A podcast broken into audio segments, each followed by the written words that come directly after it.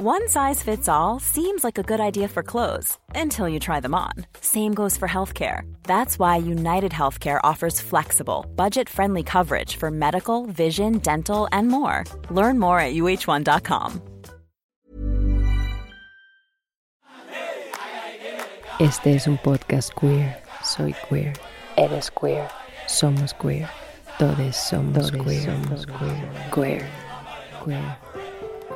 Estás escuchando Ellas Ahora.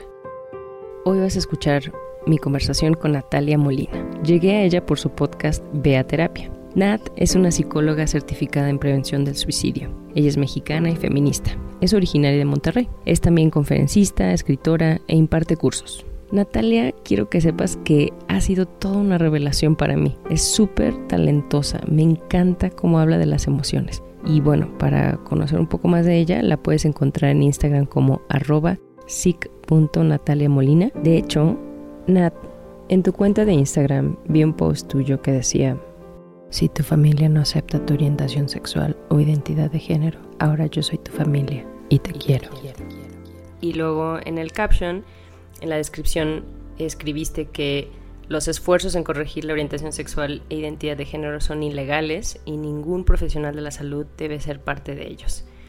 Este tema eh, se me hizo muy fuerte y también se me hizo un post con mucho cariño, con mucha intención y me llevó a preguntarme y preguntarte, para ti, en tu experiencia, ¿cuáles han sido estos temas más recurrentes cuando te escriben o también tus pacientes cuando tratas con personas de la comunidad LGBTQ y qué te incitó a escribir este post?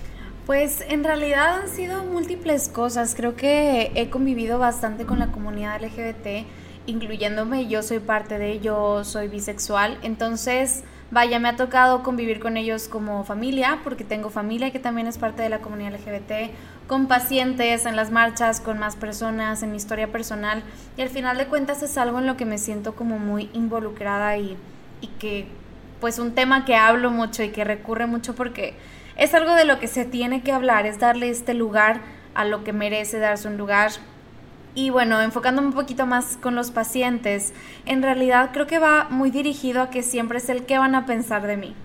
Yo soy de Monterrey, entonces acá en Monterrey se ha complicado un poco este tema porque queramos o no, pues cada estado tiene sus culturas, cada país tiene sus culturas.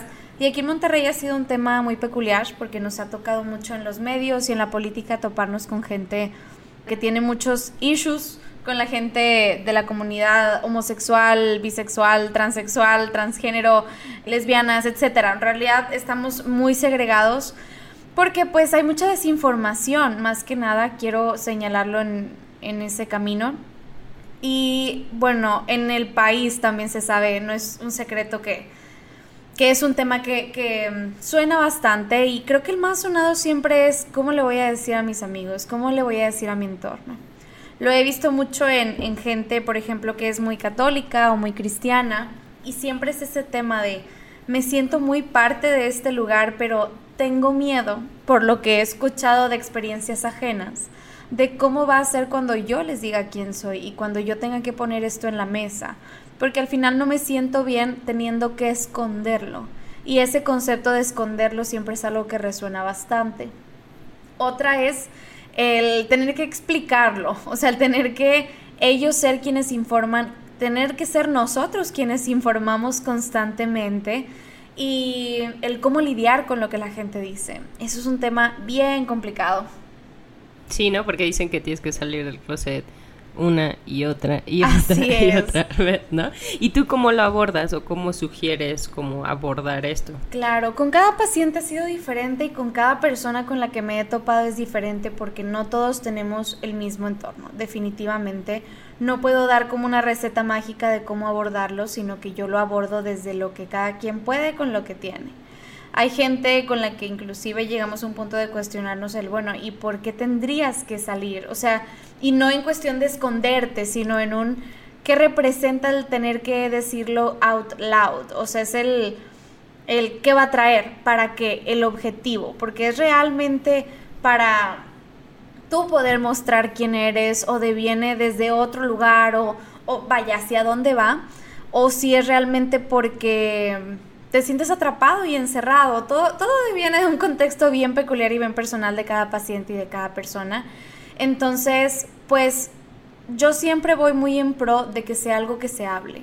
No tendríamos por qué estarnos escondiendo de nada ni de nadie, pero el cómo se habla y en qué momento y bajo qué circunstancias siempre va a ser un tema bien importante. Hay familias que realmente no lo aceptan y en muchas ocasiones el tener que movernos de esa estructura familiar es una opción.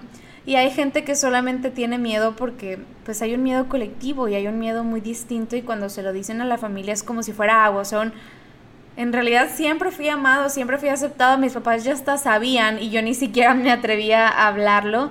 Entonces ha sido como ese híjole, ese subir y bajar de que con cada paciente es algo bien diferente y que cada familia tiene formas bien diferentes de procesarlas, porque nunca es solamente el salir del closet, es el que viene después. Ok, ya les dije, pero ahora cambia cómo me tratan, cambia cómo me hablan, cambian las estructuras familiares, que no deberían, solamente que tenemos tan poca información y estamos tan poco estructurados en cómo manejarlo, pues a veces se nos va la mano. Claro. Oye, Nat, ¿y dónde te dicen eso, no? Porque igual hay escuelas para padres, hay escuelas para esto, pero ¿en qué, en, en dónde te dicen esto, no?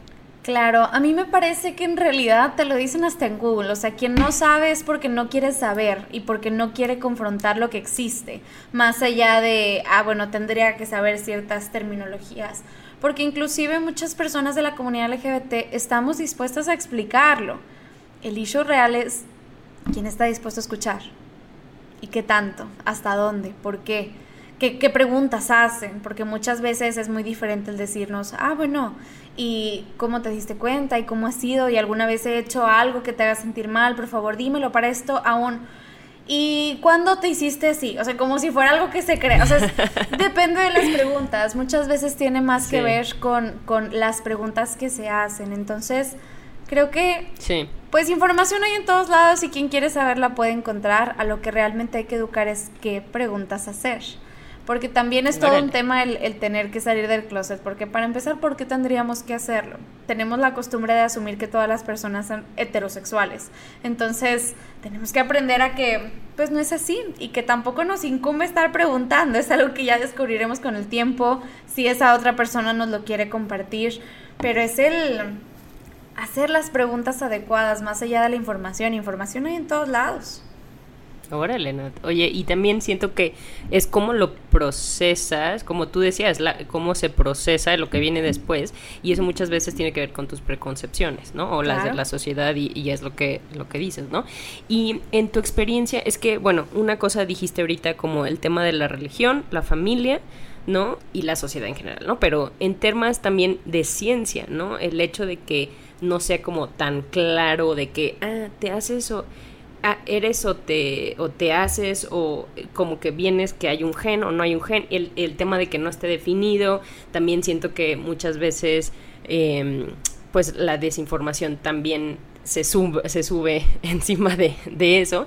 Entonces, pues es lo que sabemos hasta ahorita también, ¿no? Entonces, eh, ¿tú cómo ves ese tema? Como de la ciencia dura de, de esto. Claro, es que al final creo que no se puede poner directamente en la ciencia dura porque es algo biopsicosocial, desde lo biológico, desde lo psicológico y desde lo social, porque hay gente que es homosexual y que se considera parte de la comunidad LGBT o que es transgénero o que es transexual o lo que sea de, de la comunidad LGBT, pero lo social falla y no lo podemos poner ni en palabras ni en acciones porque lo social pesa.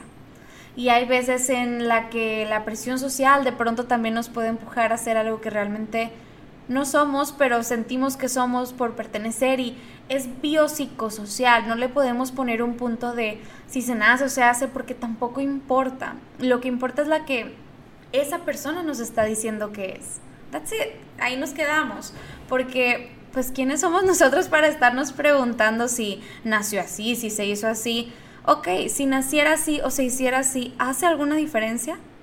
¿Realmente es algo importante que debamos cuestionarnos y sostener? No. Al final del día tiene mucho que ver con cómo, dónde, cuándo y por qué se desarrolla esa persona y lo que sea que nos diga y desee ser en ese momento, eso aceptamos. Tenemos que aprender a, a permitir que las personas cambien y se muevan y nos digan y creerles y aceptarles por lo que son, si es que queremos esas personas en nuestra vida. Entonces, creo que va muy por ese lado en el que ya no debería ser una discusión.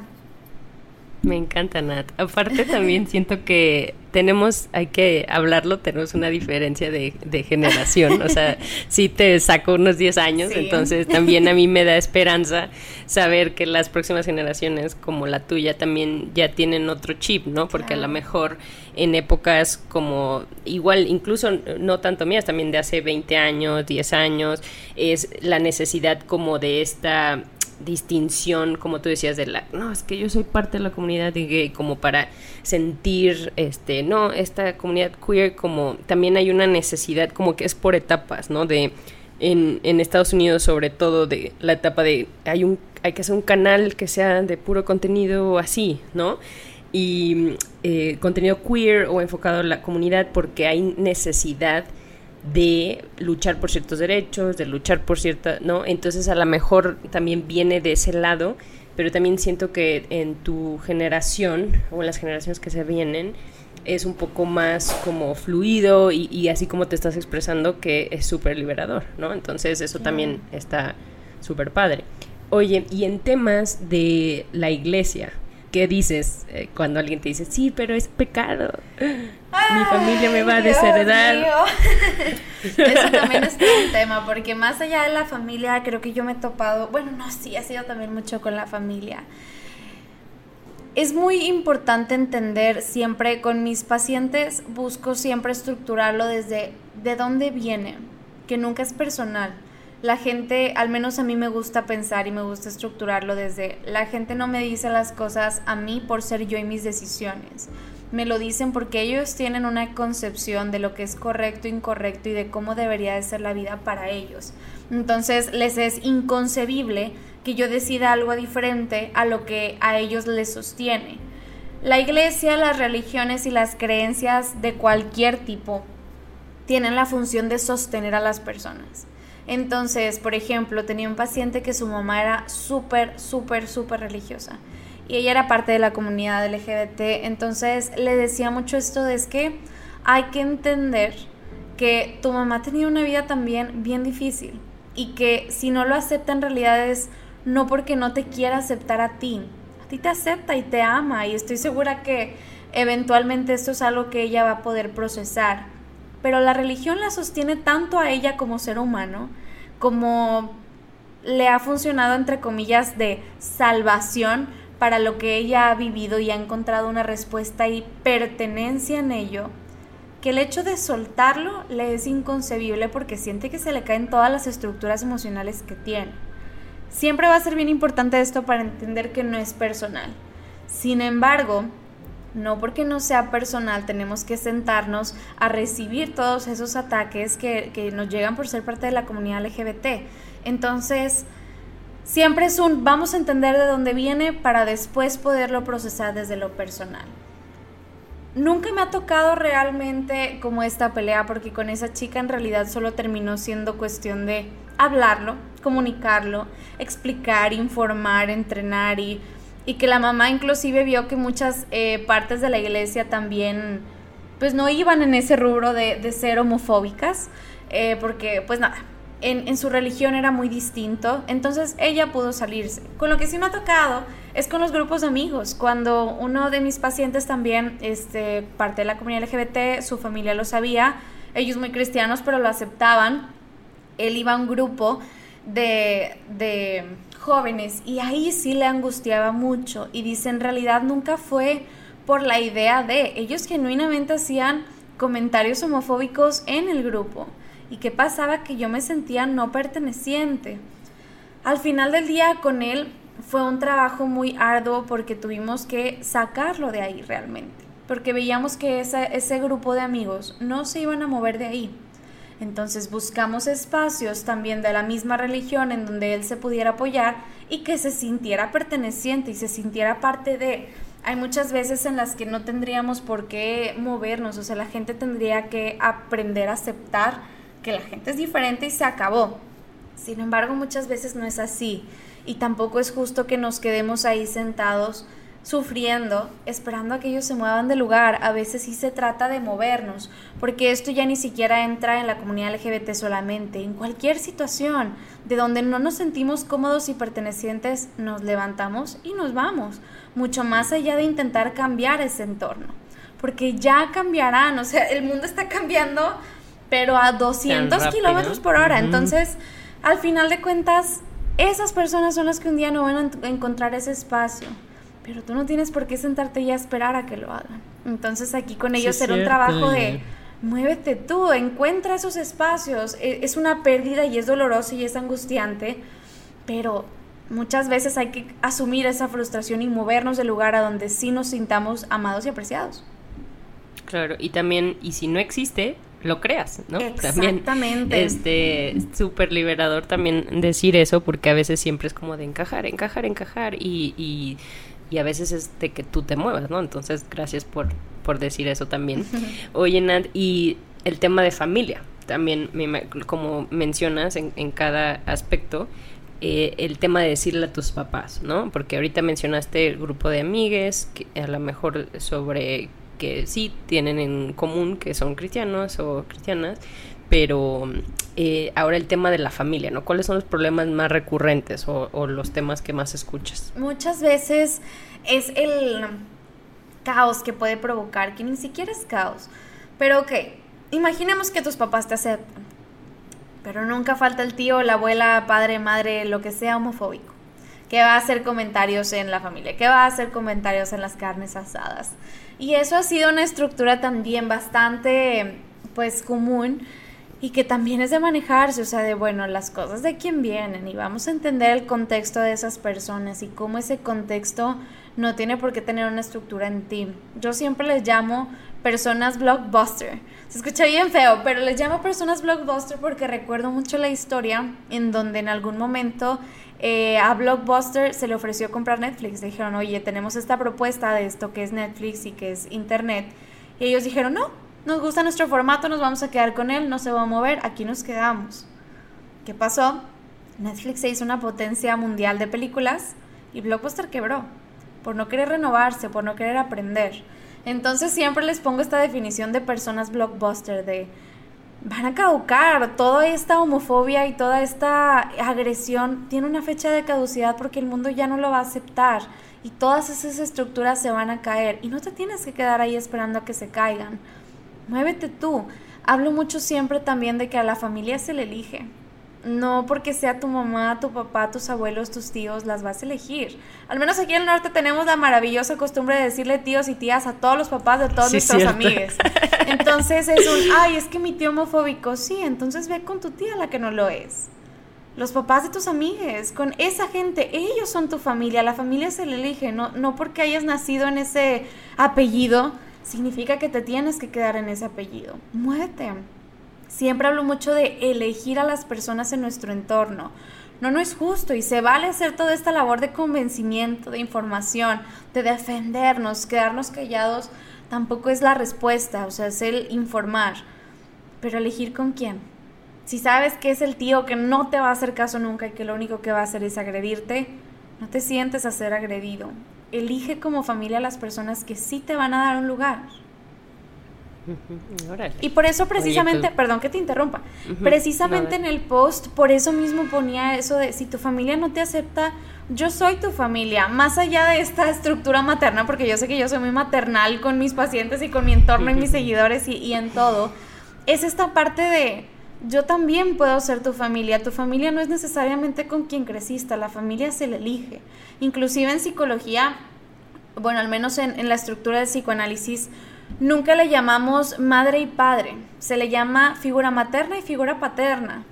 A veces figura materna es abuela, tía, amiga, quien sea, y figura paterna es alguien más, porque nunca es esta estructura en la que se nace, es la posición, quién toma ese puesto es como un, ah, bueno, sí, yo nací siendo un garza asada, pero yo le doy la dirección de todas las empresas de garza asada a alguien más, porque ese puesto le pertenece a esa persona. Entonces es, es lo mismo, es a quién ponemos en ese lugar y a la familia se le elige y siempre hay que ofrecer ser familia de quien necesita esa familia.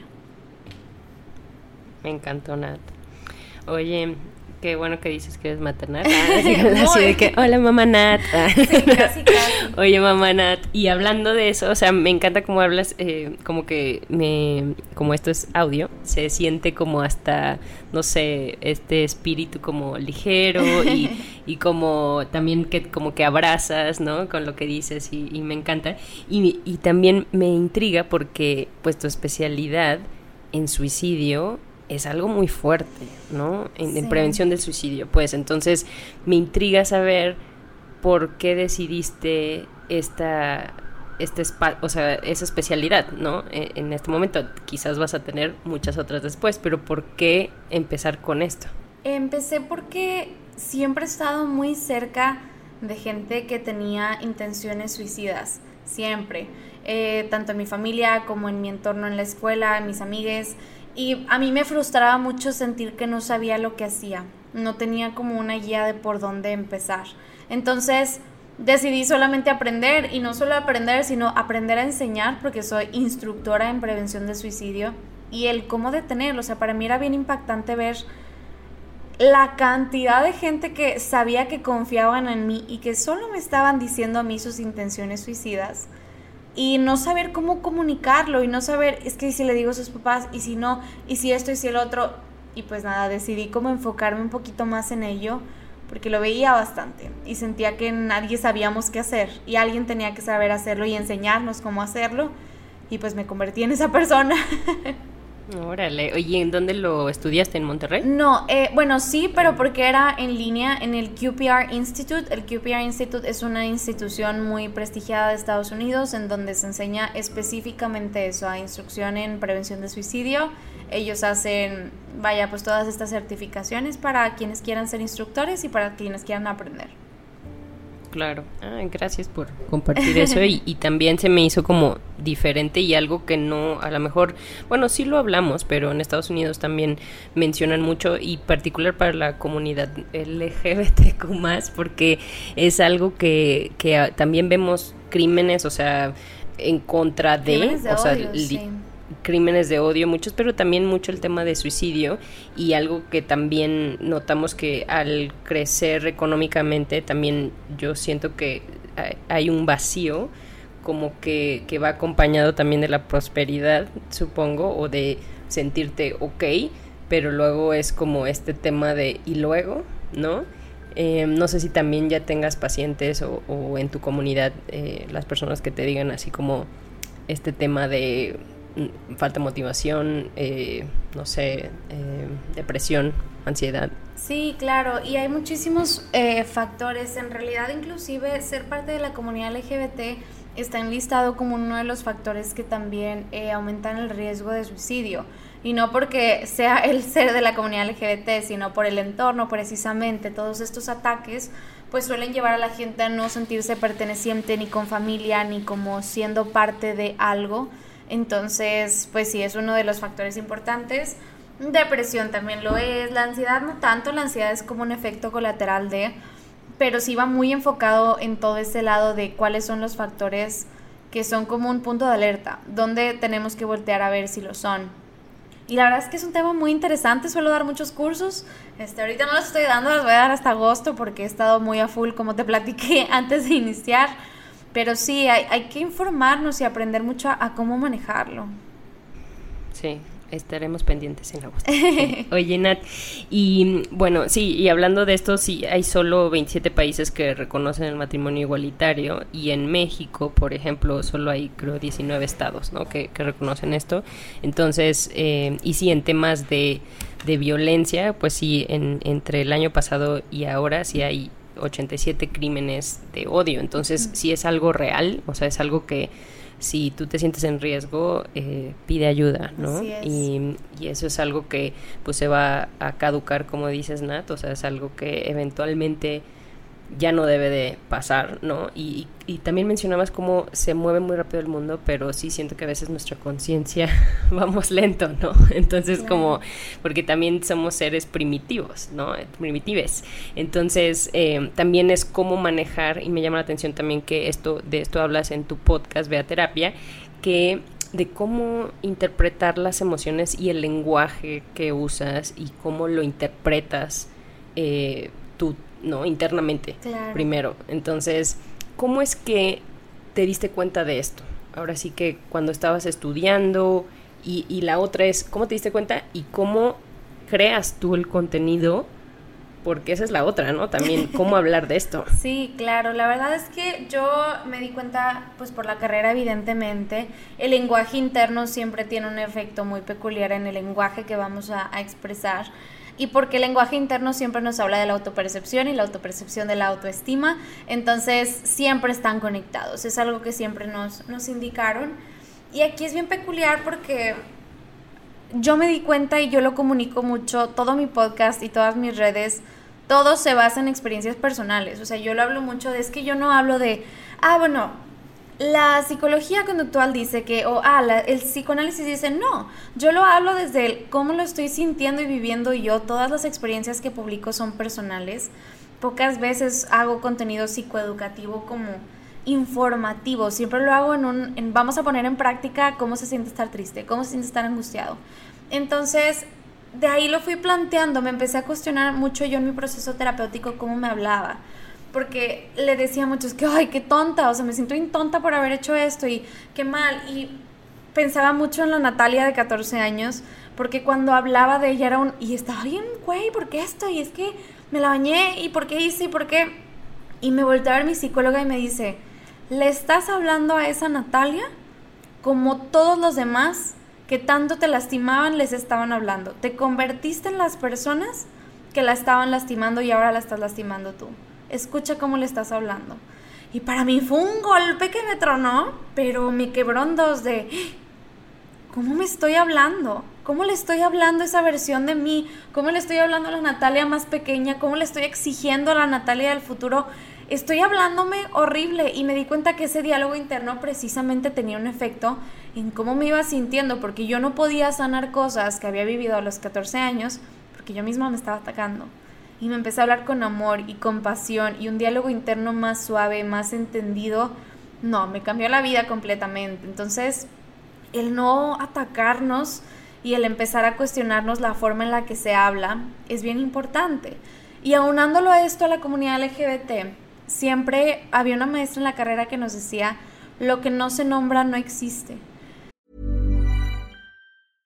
Hiring for your small business? If you're not looking for professionals on LinkedIn, you're looking in the wrong place. That's like looking for your car keys in a fish tank. LinkedIn helps you hire professionals you can't find anywhere else, even those who aren't actively searching for a new job but might be open to the perfect role. In a given month, over 70% of LinkedIn users don't even visit other leading job sites. So start looking in the right place. With LinkedIn, you can hire professionals like a professional. Post your free job on linkedin.com slash achieve today.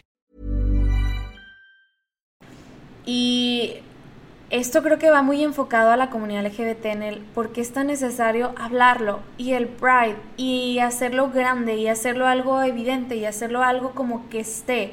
Porque tenemos que normalizarlo, tenemos que hacer que exista.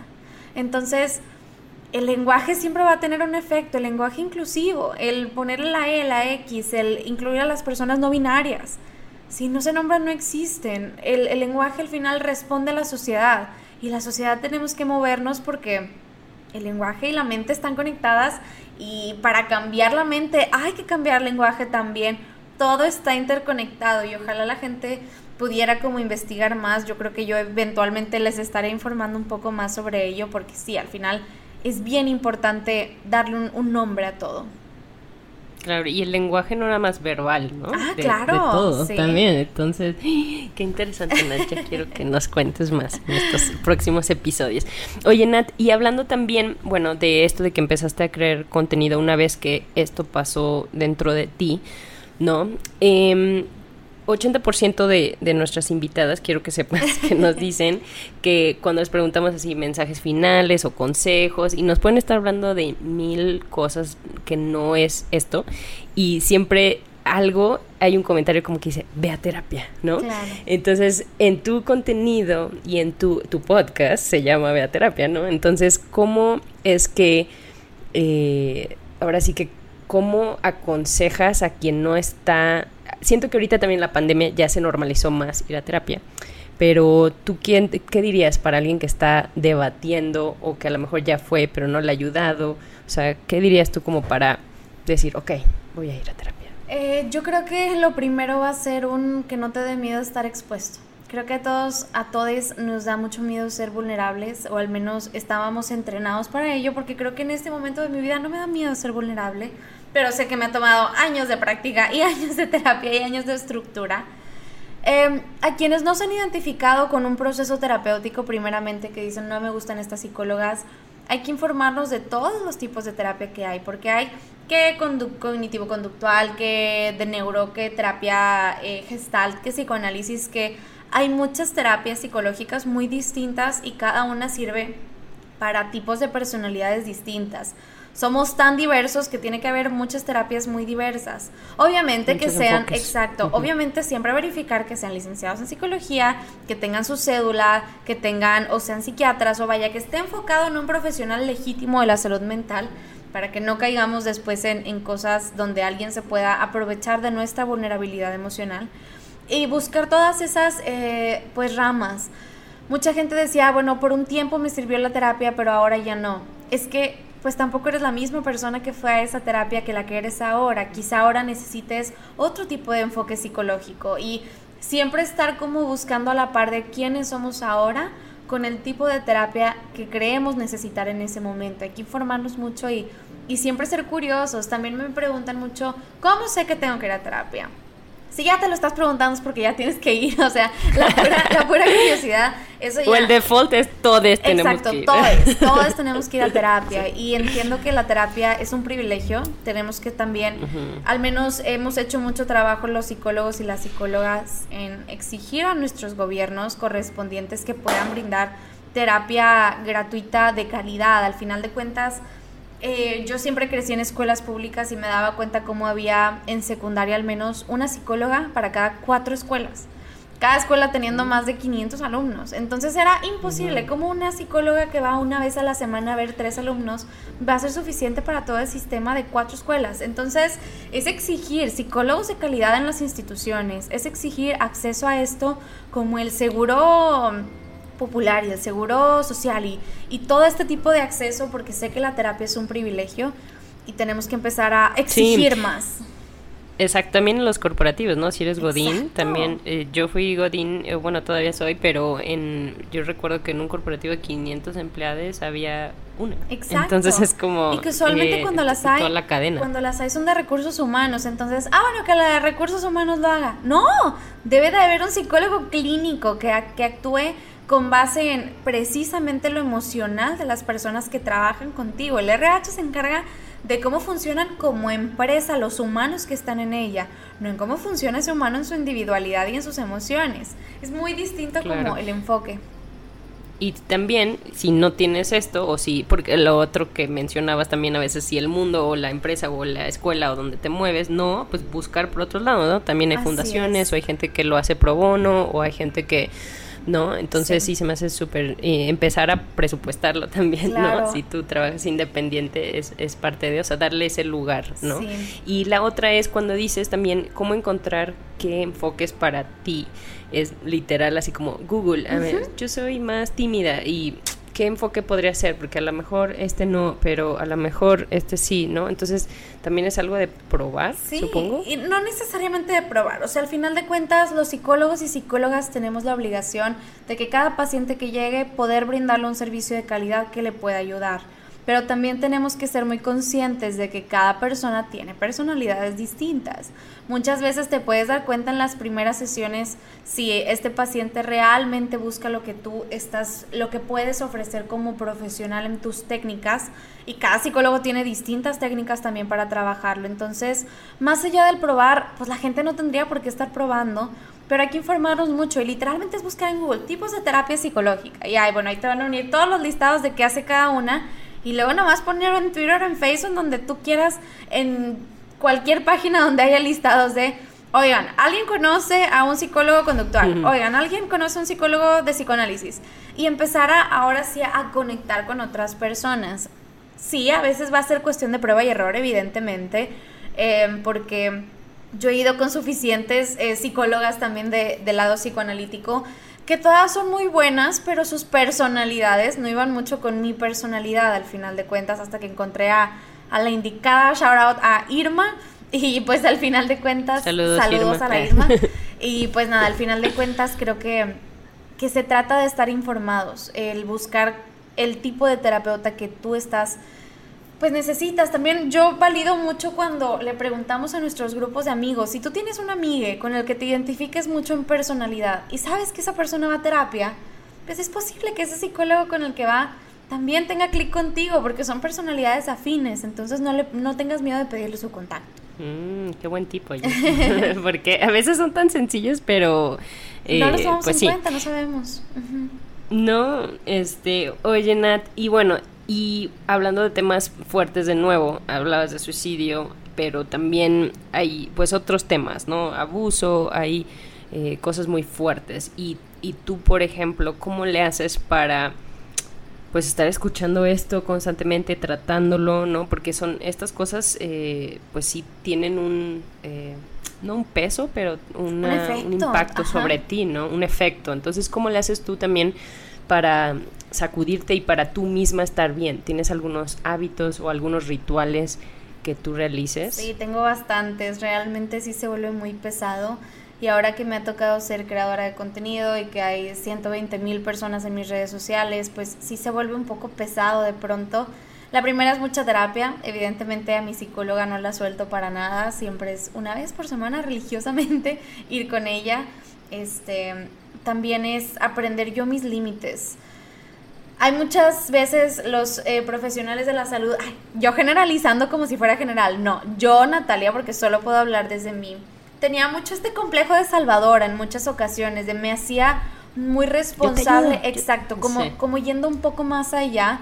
Y pues nada, con mi terapia y con mi supervisión, obviamente con, con este otro psicólogo con el que voy a, a supervisar mis casos, era un, a ver, acuérdate que tú brindas herramientas. Tu trabajo no es solucionarle las cosas a la otra persona. Y eh, inclusive, a pesar de que es un trabajo constante, también necesitas tú tus descansos. Yo tenía esta costumbre de no poder soltar mi celular hasta la muy, muy, muy madrugada. Y ahora es un, ¿sabes qué?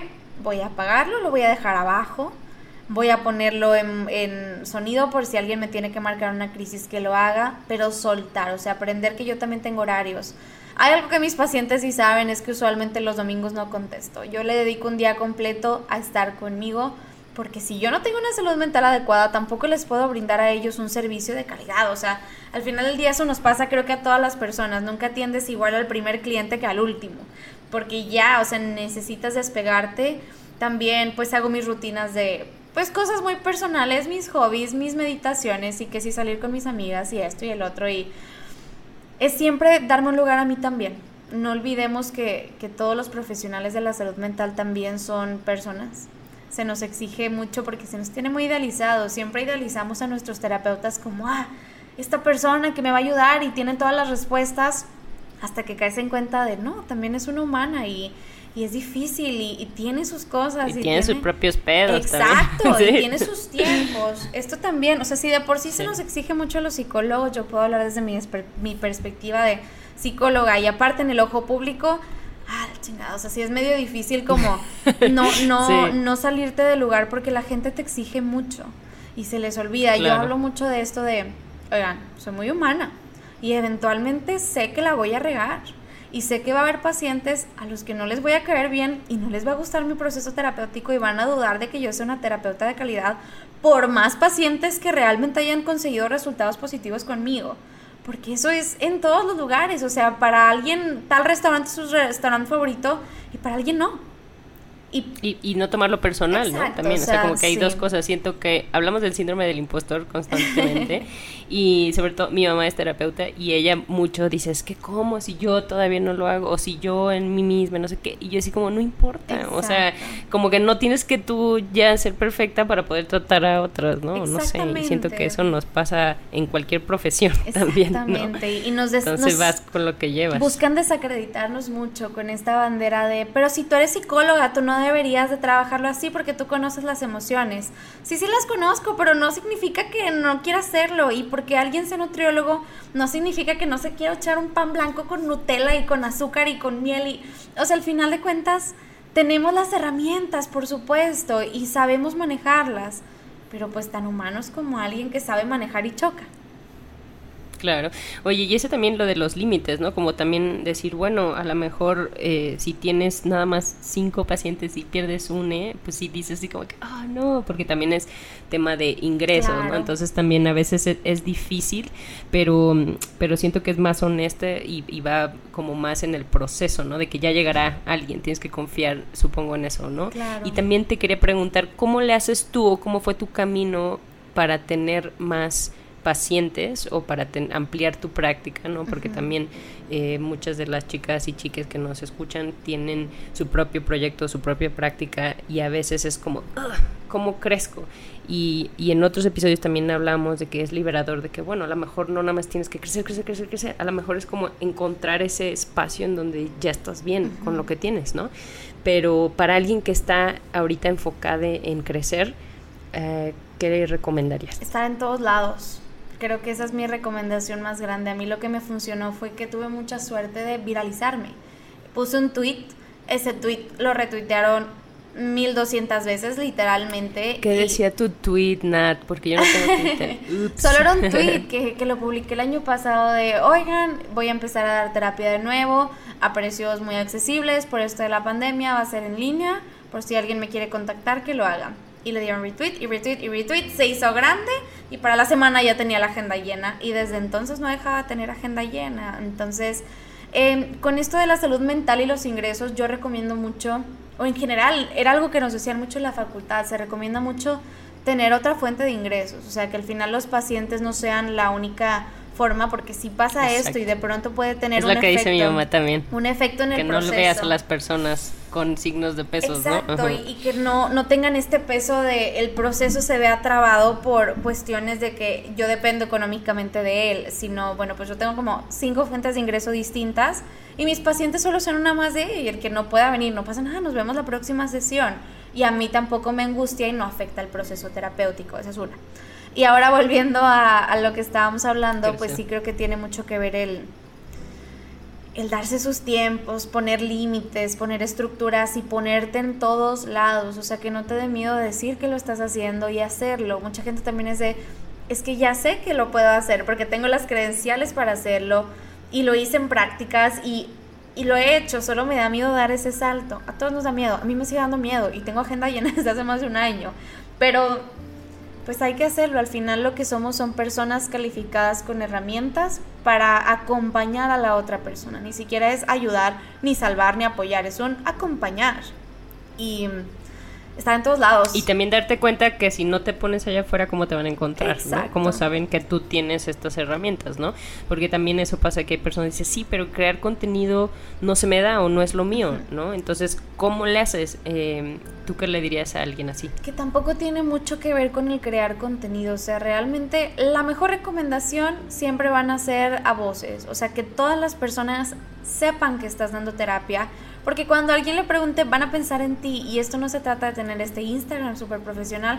Puedes tener un Instagram donde compartas imágenes inclusive de otros psicólogos, de otras terapias, de textos, de lo que tú quieras, pero ponerte ya afuera y tuitearlo y luego publicarlo en Facebook para tus amigos y luego ponerlo acá y solo estar. E, es el constantemente avisar a tu entorno y eso te va a ir dando recomendaciones y eventualmente sucede. Todas las personas empezamos desde cero. Algunos crecen más rápido que otros, no compares tu crecimiento con el de otros psicólogos y psicólogas, concéntrate en el tuyo y en hacerlo bien, porque el crecimiento rápido también es de pronto pasar de cero pacientes a 50 pacientes por semana, pues tampoco es tan sano, hay que hacerlo algo gradual, más si no tienes experiencia y más si tienes miedo, pero pues hacerlo. Claro, y luego también vas viendo maneras de cómo puedes, eh, como tú, ¿no? Que tienes talleres o que cómo puedes también optimizar tus tiempos y ayudar a más personas, ¿no? Entonces, ir, ir probando también en esos formatos. Y hablando de formatos, tú tienes un podcast con una primera temporada que es súper linda, te lo recomiendo, ve a terapia. ¿Y cómo se te ocurrió que un podcast era como lo que tenías que hacer, ¿no? Sí, en realidad no se me ocurrió ni, ni fue algo que sentía que tenía que hacer como para... Nunca lo vi como algo comercial. El podcast, de nuevo, como todo mi contenido, eran métodos catárticos. Al final de cuentas... Son terapéuticas, sí, literalmente. O sea, si lo escuchan... El, para el segundo episodio ella estaba hablando de que tenía el corazón roto y de que extrañaba a mi ex y de que qué pasa entonces, ¿cómo se siente el amor? Yo no entendía y era algo muy de mi historia personal. Y todos los episodios hablan de lo que yo estaba viviendo en ese momento en mi historia personal. Y me di cuenta de que precisamente el contenido más psicoeducativo era yo hablar de mis emociones y de decirle a la gente, se vale sentir y hablar de cómo te sientes y que a veces esto pasa y se siente así. Y pues el podcast agarró vuelo y luego lo dejé de grabar hace dos meses, la primera temporada, apenas va a salir la segunda pero hace unas semanas se viralizó un TikTok de una chica que lo recomendó y se convirtió en el podcast más escuchado de México, Argentina y Chile. Entonces estaba yo en los charts, en México era el número uno y, duró ahí como una semana y pues nada, otra vez agarró vuelo. Y al final de cuentas, pues en realidad lo utilicé como un método catártico, tenía mucho que decir y ya tenía un pequeño público y aunque no lo tuviera lo iba a hacer y eso me trajo Pero más Nat, ¿por qué el audio? ¿Por qué un podcast y no hacer videos? Ah, porque no tenía dónde grabarme. Entonces dije, tengo micrófono, esto me sirve, lo puedo hacer desde donde estoy. Eh, siempre es empezar con lo que se tiene. Entonces tenía un micrófono y empecé con eso y eso me llevó a más y más y más. Hay que empezar con lo que se tiene en donde estás, pero empezar. Y pues solo dije, ah, podcast. Me encanta eso. Sí, me encanta eso. Y fíjate que en general los podcasts de salud mental o de temas de emociones son muy buenos porque tienen esta característica íntima, ¿no? Entonces tú aquí estás eh, dándole en el clavo en el sentido de que estás hablando de tu experiencia muy específica, muy, este, ¿cómo se dice? Insightful, ¿no? Como dentro de ti y te estás compartiendo. Entonces también eso ha de haber sido un poco difícil. Eh, ¿O tú cómo ves? O sea, ¿cómo dijiste de que van a escuchar esto? Pues ni modo. O si hubo algo, algo de eso, así de que... Sí, sí lo era y lo sigue siendo. Y cada vez me ha dado menos miedo porque he tenido una buena respuesta sí ha dolido, o sea, porque inclusive ha habido comentarios de, ay, es que esto no es un podcast de terapia, porque esto y yo, a ver, yo no estoy hablando de procesos psicológicos, yo estoy hablando de cómo me siento yo e inspirando a la gente a que ellos también se atrevan a sentir y hablar de cómo se sienten, exponiéndome a mí. Y me daba mucho miedo porque la gente, pues cuando saben cómo te sientes, es una herramienta para atacarte. Pero también yo interioricé mucho con mi psicóloga el si yo me apropio de lo que soy y lo que siento, nadie lo puede usar en mi contra porque nadie lo sabe mejor que yo. Es mío, es mi podcast y son mis emociones. Entonces se convirtió en este proceso eh, catártico, yo necesitaba hablarlo. De pronto me di cuenta de que no era algo malo, o sea, para mí era un, necesito ponerlo en algún lado porque yo me sentía sola, ese era el punto, necesitaba hablar.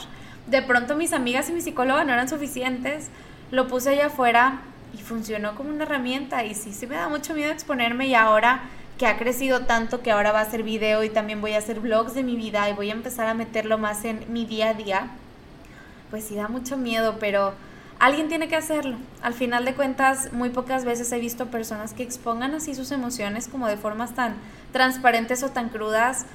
Y pues nada, creo que puedo aguantar alguno que otro chingazo en el proceso en lo que los demás les, les gusta y aprenden y digo, alguien tiene que hacerlo.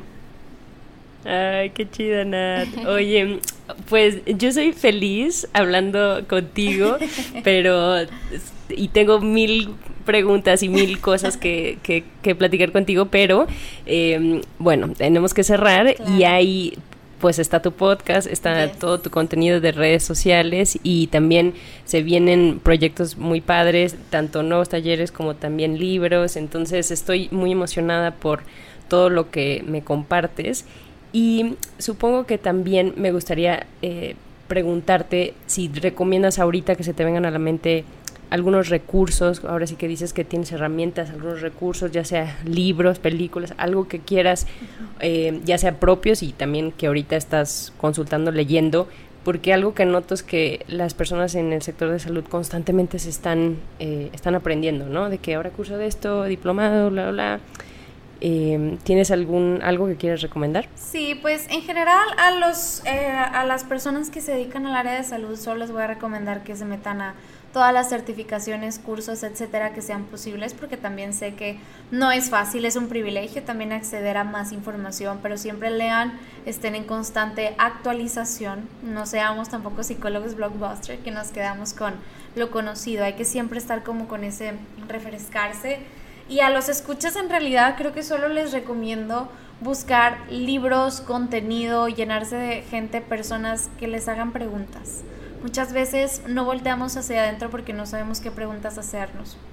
Hay libros que yo los tengo en inglés, pero supongo que debe de haber algo parecido en español. Por ejemplo, hay un juego de mesa que se llama We're Not Really Strangers, que dice, se llama Realmente no somos extraños. Está en inglés, pero lo recomiendo mucho porque hace muchas preguntas que te hacen hacer insight. Y eso es necesario. Hay un libro que se llama pues Becoming de Michelle Obama, es un, un, libro que todos conocemos, pero ese libro tiene una como agenda. bueno, no es una agenda, es un diario, donde Michelle hace como preguntas muy puntuales sobre ti, sobre tu historia, y tú las vas escribiendo. Entonces me parece muy necesario también llenarnos de recursos que nos hagan preguntas para voltear a ver hacia adentro, más de la información. Y reconocer nuestros propios recursos, ¿verdad? Exactamente, hay que atravesarlo porque es un, ah, bueno, si te digo el libro de no sé qué de Freud o si te digo el libro de no sé qué, pues ahí están y lo sabemos, la información, la teoría la tenemos, pero ¿cómo ponerlo en práctica? ¿Cómo identificarlo en mí? Siempre buscar libros, actividades que nos puedan hacer preguntas que nos hagan ver hacia adentro. Creo que ese va a ser siempre como el deal por el que yo voy a apostar entonces, esos son los que les recomiendo. Ah, me encanta, Nat. Oye, también justo antes yo preguntaba como, ¿hay algún tip, consejo, mensaje que quieras eh, decir en este momento al universo o a quien nos escucha? Pero luego escuché en un podcast que decían que eran las preguntas, que muchas veces los consejos expiran, ¿no? Porque están ligados como a un contexto, a un tiempo y así, y las preguntas las preguntas también puede que cambien, pero más bien a veces cambia la manera como las respondes, ¿no? Pero las preguntas eh, son a veces lo que permanece. Entonces te quiero preguntar, ¿qué preguntas te, haces tú constantemente o recomiendas que me haga? Claro, yo creo que hay tres preguntas que yo me hago prácticamente todas las noches. ¿Cómo estoy? ¿Por qué estoy así? ¿Y con quién estuve hoy? A mí esas tres preguntas me hacen poder identificar patrones de pronto, de, ok, hoy me sentí bien angustiada y luego mañana me siento bien, y luego pasado mañana me siento así y luego así me he estado sintiendo. Ok, los días que me sentí angustiada, ¿con quién estuve? Me di cuenta que estuve con este mismo grupo de amigos. Y si es ese grupo de amigos el que me está haciendo sentir de esa manera, ah, bueno, hoy me sentí feliz y hoy también, y ese día también, ah, y ese día, esos mismos días fui al gimnasio y vi a otros amigos y luego vi a mi mamá y luego hice esto. Ok, estas actividades me hacen crecer a mí. Como identificar cómo nos sentimos en nuestro entorno y preguntarnos cómo me siento todo el tiempo, no nada más una vez al día. Es un, entras a un espacio, entras a tu cafetería favorita, ¿cómo me siento? ¿Cómo me hacen sentir las personas que están aquí? El poder empezar a identificar qué emociones hay dentro de alguien eso va a ser bien importante porque ni siquiera son preguntas de, ah, bueno, tu infancia cuando tú eras de no sé qué. No, pregúntate cómo te sientes y sé honesto contigo. O sea, hoy me siento bien angustiado. Hoy me siento mm, con mucha ira. ¿Por qué? ¿Con quién estás? ¿Qué ha pasado? El empezar a preguntarte, voltear a ver hacia adentro en espacio, tiempo y, y todo esto, eso es suficiente. Muchas gracias, Nat. Muchas gracias a ti, Diana, por, por tenerme por acá. Realmente ha sido un honor y un placer comunicar, platicar. Y esperen la próxima temporada de la terapia. Esperen los vlogs, esperen las sorpresas que van a venir. Vienen bastantes cosas muy buenas. Viaterapia.mx. Yes. muchas gracias. Muchas gracias a ti, Diana. Gracias por escuchar Ellas Ahora. Comparte este episodio con alguna amiga que creas que le gustaría.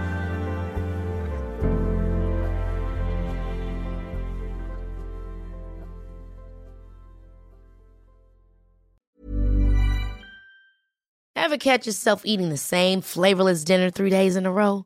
Dreaming of something better? Well, HelloFresh is your guilt-free dream come true, baby. It's me, Kiki Palmer. Let's wake up those taste buds with hot, juicy pecan crusted chicken or garlic butter shrimp scampi. Mm. Hello Fresh. Stop dreaming of all the delicious possibilities and dig in at HelloFresh.com. Let's get this dinner party started.